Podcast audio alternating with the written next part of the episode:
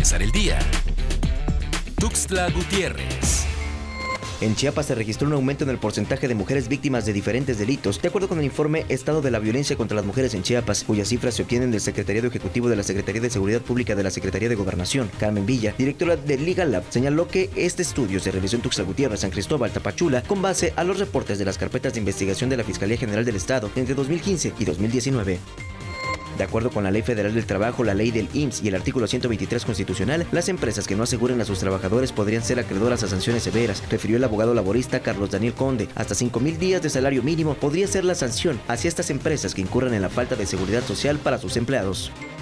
El ayuntamiento de Tuxtla Gutiérrez comprará 7.500 contenedores más para culminar el programa de mejoramiento de recolección de basura en la ciudad. La empresa Veolia se comprometió a colocar 2.600. De esta cifra, faltan 300.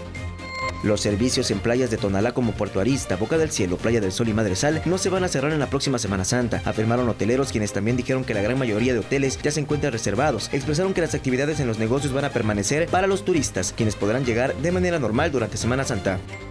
En tan solo los primeros tres meses de este año, la Comisión Nacional Forestal, a través de sus reportes semanales, actualizó las cifras sobre las consecuencias que están dejando los incendios en el país. Y en Chiapas son ya 1.216 hectáreas las que ya se quemaron. Para empezar el día. Tuxtla Gutiérrez.